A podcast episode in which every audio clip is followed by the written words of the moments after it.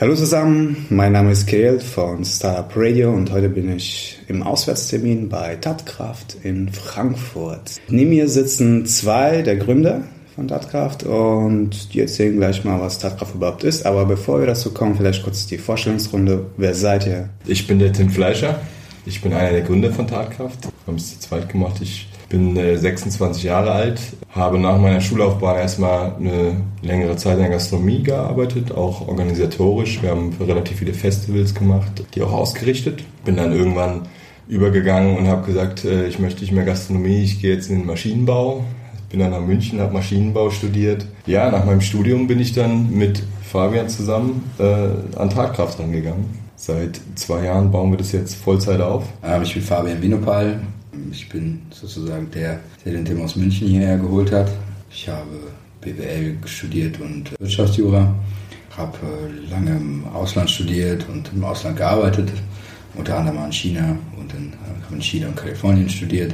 Bin dann hier in Frankfurt 2021 bei Allianz Global Investors angefangen, irgendwie relativ früh bin äh, danach äh, dann zur Deutschen Bank gegangen, habe dann in äh, Shanghai bei dem Venture Capital Fund gearbeitet, bin dann nochmal kurz zurück und dann kurz darauf kam dann ein Angebot, dass ich für ein ja, Small Cap, Small Mid Cap Venture Capital Fund und Private Equity Fund gearbeitet habe. Das habe ich jetzt acht Jahre lang gemacht, war zum Schluss Partner.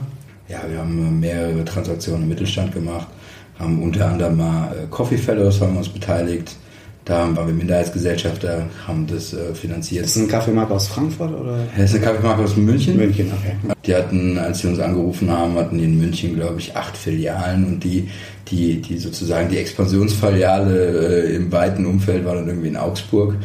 Und dann sind wir da gekommen, haben das äh, mitfinanziert, auch äh, hands-on mitgemanagt. Und dann irgendwann sind wir ausgestiegen, da hatten die 120 Filialen. Äh, waren im Ausland. Waren das hauptsächlich dann Offline-Geschäftsmodelle oder auch online? Größtenteils offline, allerdings äh, die letzte Firma, die ich verkauft habe, die dann mitunter auch das äh, Startkapital für Tatkraft äh, äh gegeben hat. War das eine eigene Firma? Oder? Nee, war keine eigene, war äh, ein Investment von uns, mhm, okay. ähm, das ich dann sozusagen mit als Lead-Investor mit verkauft ja, habe. Okay. Ja, das war eine Softwarefirma in Norddeutschland. Wie seid ihr überhaupt zusammengekommen? Oder kennt ihr euch? Über einen gemeinsamen Freund, das ist jetzt schon auch eine ganze Weile her. Ich will mal irgendwas setzen, so auch so sechs, sieben, sieben Jahre, acht Jahre, acht. Mhm gute Kumpels gewesen und äh, haben beide so ein bisschen, und das ist auch, glaube ich, einer dieser, dieser, dieser Grundpfeiler von Tatkraft. Äh, ich habe eine kleine Werkstatt praktisch geerbt von meinem Vater, also der ist ausgezogen und ich habe die habe sozusagen eine kleine Kellerwerkstatt geerbt und äh, da drin haben wir beide halt äh, viel gearbeitet, gebaut, gemacht, getan und gesagt, jetzt muss eigentlich ein Ort sein. Was habt ihr da gebaut dann? Der, ach, irgendwelche Möbel, irgendwie okay. mal an Fahrrädern rumgeschraubt, okay. irgendwas mal komplett auseinandergenommen, wieder was zusammengebaut, alles was halt so kaputt mhm. gegangen ist. Ja. Ich muss auch fairerweise sagen, das Ding ist so klein, dass wenn man irgendwie einen Tisch baut, dass man den in der Mitte wieder zersägen musste, um den hoch zu transportieren, wieder zusammenbringen und so. Also ist jetzt irgendwie nicht so das richtig praktische, nicht die richtig praktischste Werkstatt, aber hat Spaß gemacht und äh, ab und zu sind Freunde dazu gekommen gekommen. Wir haben gemerkt, das ist irgendwie was, so eine, so eine Werkstatt. Ich habe auch unter anderem habe ich mal ein äh, Renovierungs-Baudienstleister-Geschäft habe ich auch mal äh, mitgebaut. Haben immer gemerkt, dass irgendwie so Werkstätten haben einen ganz speziellen Charakter und haben irgendwie auf viele Leute irgendwie eine, eine, eine besondere Wirkung. Ja, auf uns äh, sowieso, auf andere auch. Dann haben eigentlich gemeint, da müsste man ein Geschäftsmodell draus machen. Das ist so der eine Pfeiler. Der andere Pfeiler ist, dass wir auch gerade auch mit der, mit der Investmentbanking-Laufbahn gesehen haben, dass halt natürlich äh, jeder hat es gesehen, wie, wie, wie, wie sich in Tech-Apps und Tech-Social-Services sich entwickeln und was das für ein immens großer Markt geworden ist. Und ähm, war uns eigentlich relativ klar, dass das irgendwann mal auch in Hardware überspringen muss. Also alles, was so mit Smart Objects, Wearables, IoT-Themen und so weiter zu tun hat, war uns eigentlich relativ sicher, dass das irgendwann kommt. Und ich glaube, die Coder dazu, die gibt es eine ganze Menge, aber dass die dann auch einen Platz haben, um das zusammenzubasteln, Prototypen zu fertigen und all diese Themen, die immer zusammenhängen, ja, da haben wir gemerkt, da gibt es nicht so viel. Und dann haben wir irgendwie vor drei, mittlerweile fast vier Jahren die erste Idee dazu gehabt. Und ja, wie gesagt, jetzt seit zwei Jahren, wie der Tim gesagt hat, sind wir dabei, das dann auch operativ zu machen. Wobei ja nicht mal das, äh, das, das einzige Problem, also das alleinige Problem, was wir gesehen haben, dass es nicht mal nur den Ort gibt, äh, um das zu tun, sondern dass die generelle, äh, sowohl das, das Wissen darum mittlerweile eigentlich immer leichter, ich meine, im Internetzeitalter ist es ja mittlerweile so, dass eigentlich jeder einfach nur noch googelt, ja, wenn er irgendein Problem hat, was ja auch eine riesen Errungenschaft ist für alle Leute. Und äh, das sich mittlerweile halt auch in, in technischere Bereiche zieht, ja. Und dass diese ganzen Startups, die, von denen man so hört, die so vor allem, also wo, von denen man am meisten hört, die irgendwie aus Amerika kommen, ja, immer von Leuten gegründet wurden, die eigentlich gar nicht aus der Branche kommen, in der sie das, äh, in der sie dann am Ende was gegründet haben, ja. Und äh, dass dafür eigentlich äh, Werkstätten notwendig sind, die einfach offen zugänglich sind. Das ist natürlich einmal Hobby, das ist äh, genauso wie Schrauben zum Beispiel gerne an Motorrädern, das ist auch so eine Passion von mir gewesen. Lange Zeit mit meinem Vater zusammen und dann auch, sind, haben alle Jungs auch angefangen, Motorräder sich zu holen. Ja, daraus ist dann so diese, diese Überlegung entstanden, dass es, wie gesagt, wie Fabian schon gesagt hat, es muss eigentlich mehr Leute inspirieren. Wir haben das Gefühl momentan, dass es das tut. Und äh, durch, diese, durch diese Möglichkeit, äh, Leuten diese Produktionskapazitäten zur Verfügung zu stellen und das vor allem für ein überschaubares Geld, weil jeder, der eine Idee hat, äh, das meistens scheitert es daran, dass der, dass der Prototyp dafür allein schon mal 30.000, 40.000 Euro kostet, wenn man äh, professionell Lohnfertiger dafür, also das Problem sind ja meistens die Stückzahl. Hinten raus wird es dann billiger, aber Stückzahl 1 ist halt immer wahnsinnig teuer. Und bei uns hat man halt die Möglichkeit, äh, oder die Idee ist, dass man bei uns die Möglichkeit hat, und man wird sie auch haben, dass man das auch mal soft machen kann, ja? dass man nicht alles abbrechen muss, alle Zelte abbrechen muss, einen Kredit aufnehmen und äh, sich quasi mit Haus und Hof verschulden, um, um mal eine Idee zu ver verfolgen, sondern man kann es auch nebenbei machen. Dauert vielleicht einen Monat länger oder drei, ja? aber es hat einen am Ende einen Bruchteil vom Geld gekostet und wenn es nicht funktioniert, dann ist es kein äh, Desaster. Genau. Zusammenfassend kann man sagen, vielleicht ist es eine offene Werkstatt für Ganz weite Gruppe von Leuten und das ist, glaube ich, das Tolle an Tagwacht. Ähm, das ist äh, vom Hobbyisten, ja, der eigentlich irgendwie, in, in, in, zumindest nicht in Frankfurt, da gibt es nicht so viele Werkstätten, aber überall sonst halt, oder doch in Frankfurt auch, das sind die Leute, die, die sich halt im Baumarkt gehen, Akkuschrauber ohne Ende kaufen, die ganzen Handtools, ja, mhm. und äh, zu Hause Möbel bauen, Dinge bauen und so weiter. Also wir werden da unglaublich angesprochen. Coder, die auf einmal, äh, mit denen man eigentlich über, über Software redet und dann sagen, hier, du warte mal, mein Hobby ist alte Flipper zu restaurieren, ja, und dann und, und, und dafür gibt's eben die Teile nicht mehr, kann ich die bei euch fräsen? Und wir so, ja, die kannst du bei uns fräsen, ja. Und er so, wow, obergeil, das ist genau der Platz, an dem ich jetzt fräse, ja. Das ist so Hobby und, und, und, und persönliches Improvement, persönliche sozusagen Wertschätzung für solche Themen, ja. Es geht äh, dann weiter und ich glaube, da gibt's keine wirkliche Trendschärfe, weil der Tim vorhin gesagt hat, ich glaube, dass irgendwie auch die Zukunft den, den professionellen Amateuren irgendwie in irgendeiner Weise gehört, ja. Insofern wir glauben nicht, dass es zwischen Hobbyisten oder zwischen Amateuren und, und, und, und, und Startups und alles, was danach auch irgendwie in einen gewerblichen Bereich kommen kann, dass da, dass da die Trendschärfe so ein bisschen fehlt, gerade in unserer Zeit. Und also insofern, wir sind eigentlich von Hobbyisten bis zu Großunternehmen wie äh, eine Samsung AG oder wie auch immer, was es da noch gibt, hier in Glasbauhahn um die Ecke. All solche Unternehmen, die eigentlich gestandene Mittelstände sind, die auch auf unsere Infra Maschineninfrastruktur mhm. zurückgreifen wollen. Aber der Sweet Spot bei uns, also das Wichtige, der, der, der Part, auf den wir uns am meisten konzentrieren, sind sozusagen die, die sich anfänglich gewerblich mit einem Thema auseinandersetzen. Also so Pre-Startup, Startup, genauso diese, diese, diese Ecke. Ihr geht am 23. Juni live. Ja, ich denke, das muss sagen, genau. Das heißt, wir treffen uns hier eigentlich einen Monat jetzt vorab. Das heißt, ich habe ja auch hier ein paar Fotos gemacht. Das ist mal erstmal große Baustelle. Könnt ihr euch dann später auf der Webseite anschauen. Welche Station wird es denn hier dann geben? Also für wen und wann? Also Tatkraft ist eigentlich so aufgebaut, dass wir ähm, gesagt haben, man muss eigentlich alles in irgendeiner Weise fertigen können. Ja. Das geht tatsächlich von einem Rapid Prototyping Bereich, der mit 3D-Druckern, mit äh, Lasercuttern bestückt ist, mit jeglicher Form von CAD-Programmen. Das geht über eine Textilwerkstatt, die Lederverarbeitung, CNC-Stickmaschine. Äh, was haben wir jetzt angeboten bekommen? Eine Knüpfmaschine, Siebdruck, den Siebdruck, äh, Belichtungsräume. Offset. Flexodruck, eine große Holzwerkstatt, also die wirklich ausgestattet ist wie eine, wie, wie eine große Schreinerei mit einem Plattenbearbeitungszentrum, von einem Bearbeitungs, mit einem Bearbeitungsraum von zweieinhalb Metern auf sechs Metern.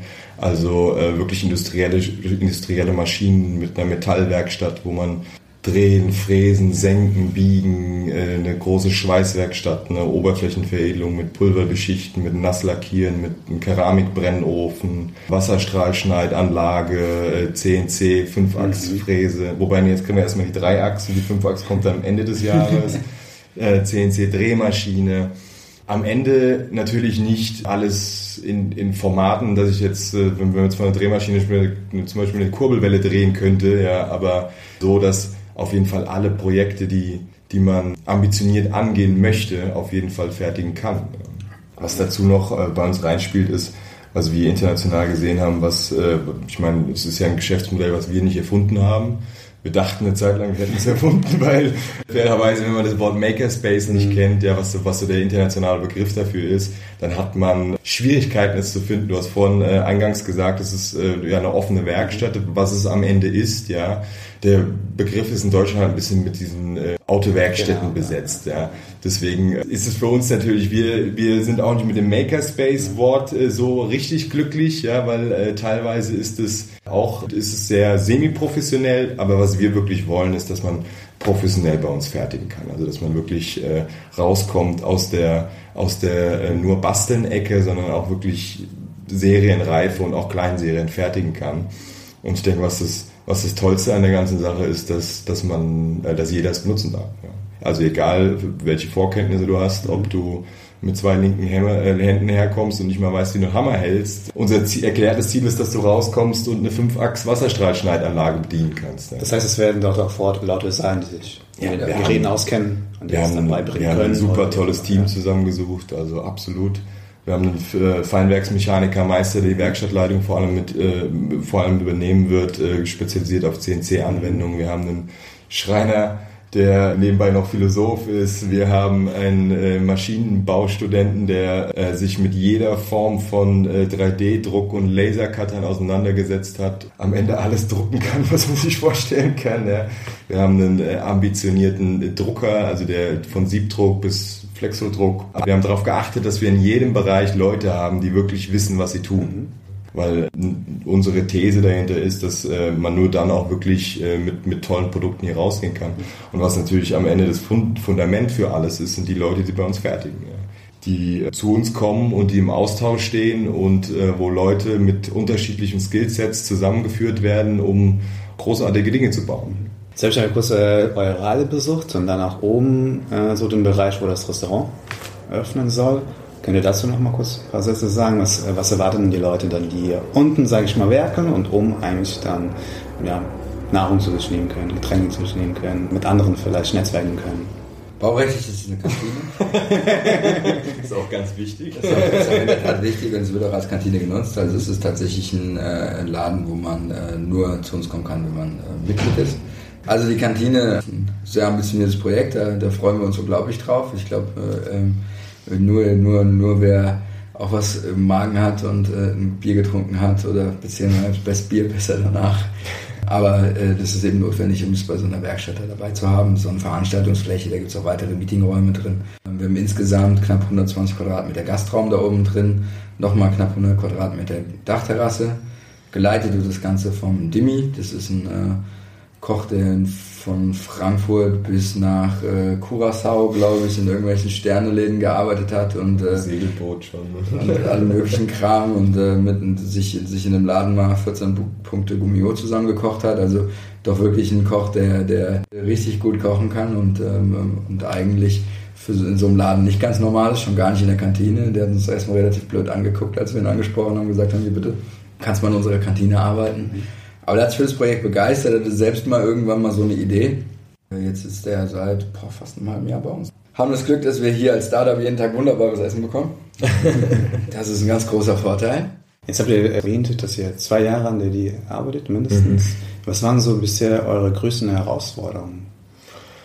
Boah, die erste war eine Halle zu finden in Frankfurt. Mhm. Also die erste war tatsächlich, äh, wir haben locker vier Monate von höchst bis Hanau alles angeschaut und überall geschaut, wo wir irgendwie eine benutzbare Halle finden. Ja. Das ist entweder daran gescheitert, dass die Mietpreise exorbitant hoch waren. Dann ist auch unser, unsere Größe mit 1500 Quadratmetern eine, eine, irgendwie offensichtlich eine blöde Zwischengröße, weil man findet gut Sachen mit 400 Quadratmetern, man findet gut Sachen mit 30.000 Quadratmetern, also Logistikzentren oder sowas, aber diese 1500, das war wirklich ein Krampf. Sag ich mal, am Anfang hatten wir erst so den Gedanken, äh, Gewinnerstraße, das ist ja hinterm Riedenbruch, das ist ja ein Problem. Uns ist mittlerweile aufgefallen, äh, seit wir hier sind, es ist überhaupt kein Problem. Es ist über Seckbach extrem gut zu erreichen. Man steht nie im Stau. Äh, man, wir haben eine, jede Menge Parkplätze. Wir haben äh, zwei U-Bahnen vor der Tür. Also am Ende hat sich diese Suche und dann dieses erstmalige Gefühl, was wir hatten, wir weichen aus und sagen, okay, wir müssen uns jetzt geschlagen geben, wir gehen hierher, mhm. rausgestellt, dass es eigentlich der größte Segen überhaupt war. Auch mit dem Gelände, was für ein Charme das hat, mit dem, mit dem alten Klinkerbau. Also ist, alle Hallen sind so zwischen 1930 und 1950 gebaut worden. Hat eine unheimliche, unheimlich gute Atmosphäre ist, wie gesagt, hervorragend zu erreichen. Ja, nächstes ist natürlich wie bei jedem Startup, immer Finanzierung, äh, Business Case aufbauen, Business Model aufbauen, Kunden finden, weitergehen, Hürden über, überwinden und äh, mit so einem Thema weiterzumachen. Das ist gerade natürlich bei so einem Projekt, das sehr, sehr recht kapitalintensiv ist wie unseres. Ja. Wir haben da in der, wenn die Maschine, die der Tim vorhin so zusammengezählt hat, die kosten halt so knappe 2 Millionen Euro. Also das ist ein, äh, durchaus ein, äh, ein, hoher Kapitalwert, der bei uns in der Werkstatt steht. Gleichzeitig haben wir natürlich eine Vorfinanzierung. Wir haben relativ viele Mitarbeiter. Wir sind am Ende des Jahres, werden wir über 10 Mitarbeiter sein. Wahrscheinlich sogar deutlich mehr, äh, wenn man die Gastro und so weiter dazu rechnet. Die Kunden äh, waren ein Thema natürlich. Wir haben relativ früh angefangen, Presales zu machen. Das hat auch ganz gut funktioniert. Ähm, sind jetzt natürlich auch. In welcher Form?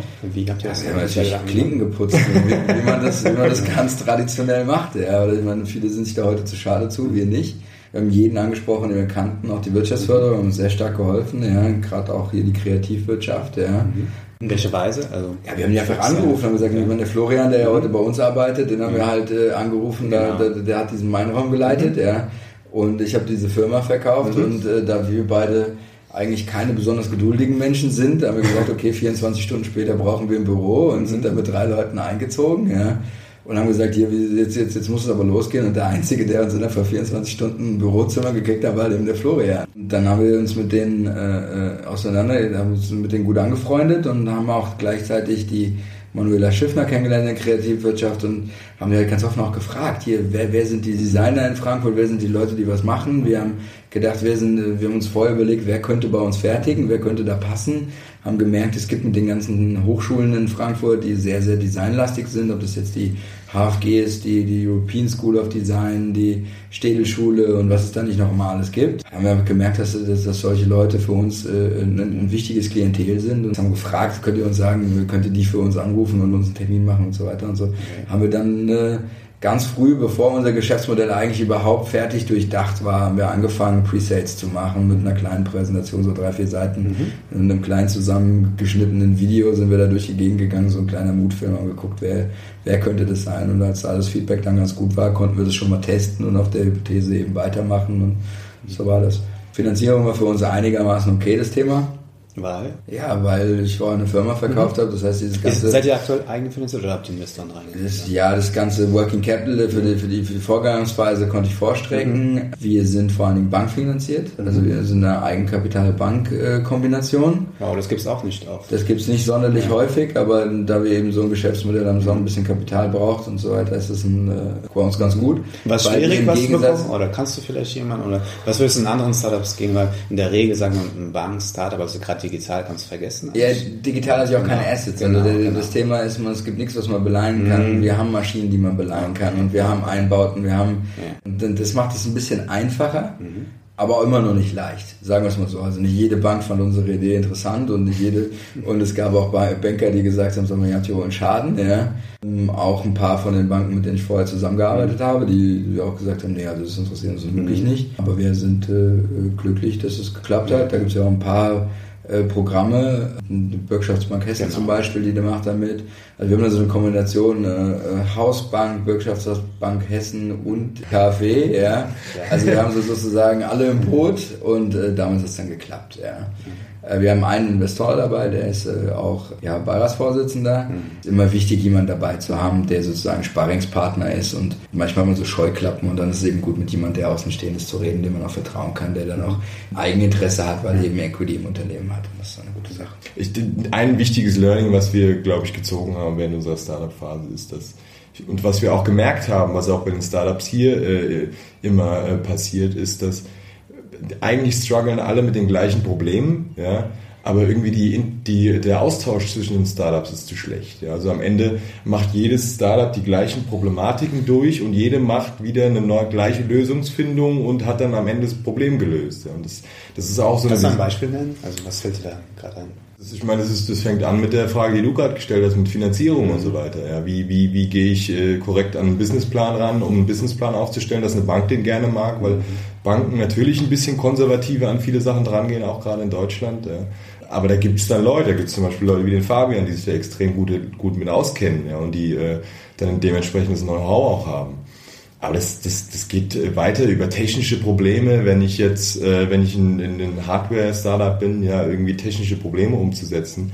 Und das ist auch so eine Vision, die äh, Tatkraft mit, mit äh, befeuert, weil wir halt sagen, äh, Gründen wird auch dadurch einfacher, dass der Austausch da ist, dass Probleme, die alle haben, äh, eigentlich, die eigentlich schon mehrfach gelöst wurden, nicht von jedem immer wieder neu äh, gelöst werden müssen, also dass das Rad nicht permanent neu erfunden werden muss.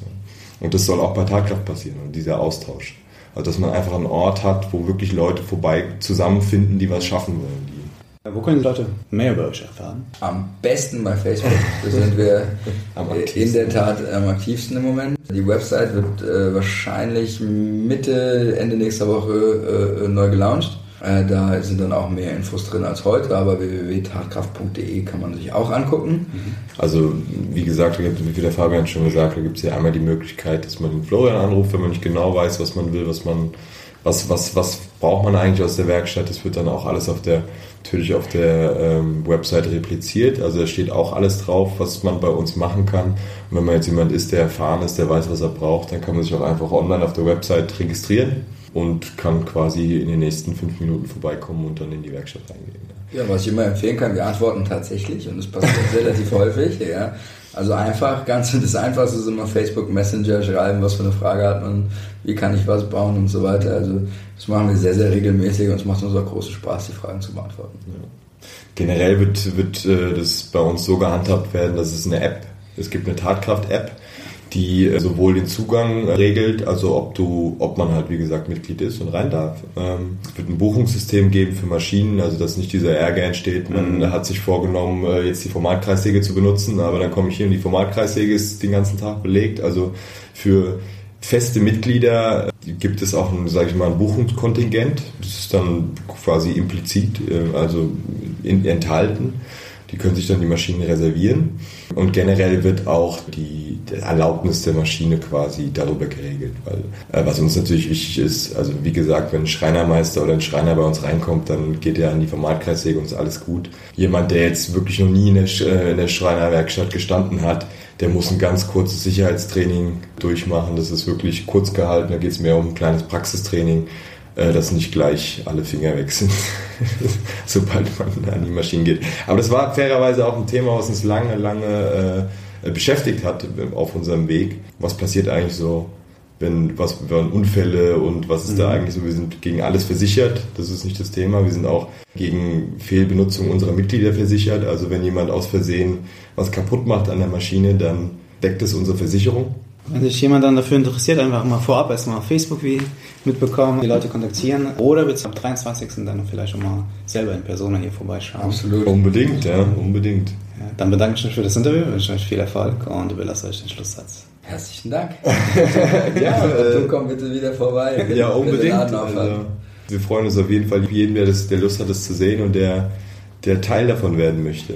Das, ist, das ist ein Projekt, was nur funktioniert, wenn ganz, ganz viele Leute daran mitarbeiten.